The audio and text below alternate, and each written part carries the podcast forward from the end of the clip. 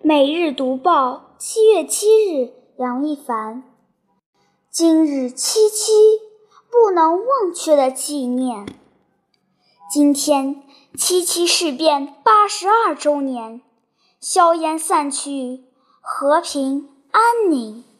但无论过去多久，那段历史，那段岁月，依然铭记在心，永不敢忘。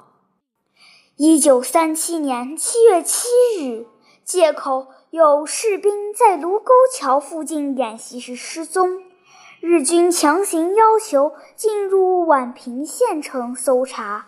在遭到中国守军严词拒绝后，日军武力炮轰宛平城，制造了震惊中外的七七事变。卢沟桥，卢沟桥，国家存亡在此桥。这是《卢沟桥歌》歌词。如今八十二年过去了，这首歌中透露出的悲壮与豪迈，仍让人动容。永定河岸，卢沟桥畔，一时间狼烟滚滚，山河悲泣。从此，日军长驱直入，全面侵华，大半个中国山河破碎，生灵涂炭。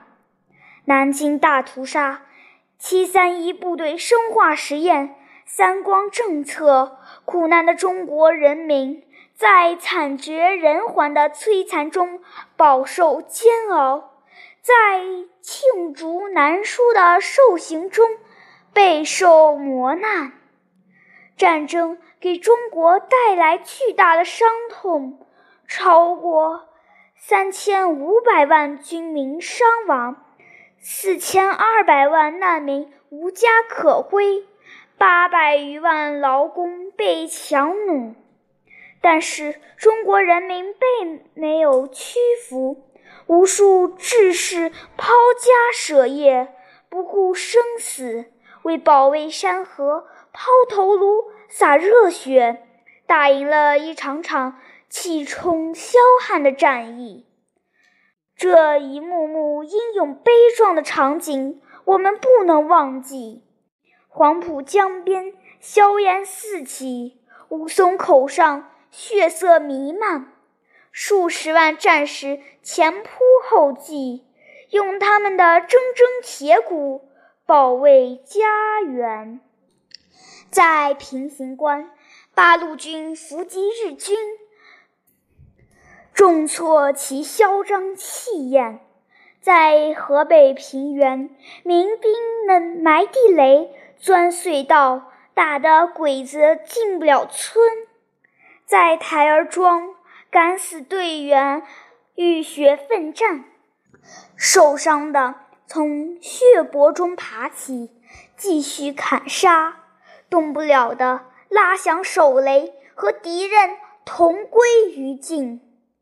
面对残暴的侵略者，英勇顽强的中国人民从来不曾低下高昂的头。最恶劣的条件，最艰苦的斗争，他们用自己的血肉。筑成中华民族不倒的长城，这一个个响当当的名字，我们必须牢记。东北抗日联军第三军二团政委赵一曼英勇就义时年仅三十一岁，在生命的最后时刻，他给儿子写下遗书。母亲不用千言万语来教育你，就用实行来教育你。抗日名将吉鸿昌率部奋勇杀敌，后被特务暗杀受伤，并遭逮捕。临行前，他写下气壮山河的就义诗。恨不抗日死，留作今日休。国破伤如此，我何惜此头？著名抗日英雄杨靖宇率领东北军民与日寇血战，最后壮烈牺牲。敌人割下他的头颅，并剖腹检验，发现胃里只有草根、树皮和棉絮。抗日将领张自忠曾参加徐州会战等战役。一九四零年与日军作战时不幸牺牲。他曾写下鼓舞士气的抗战书信。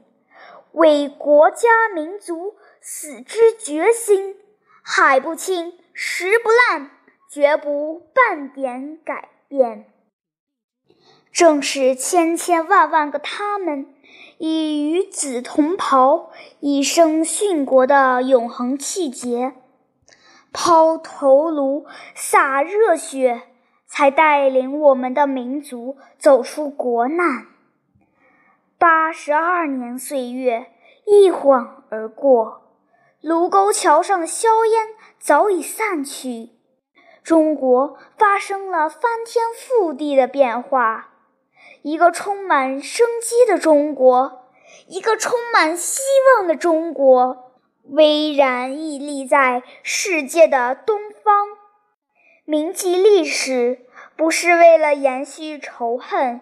而是要以史为鉴，面向未来。经历过战争的中国人民更加懂得和平的可贵，更加明白落后就要挨打，发展才能自强的道理。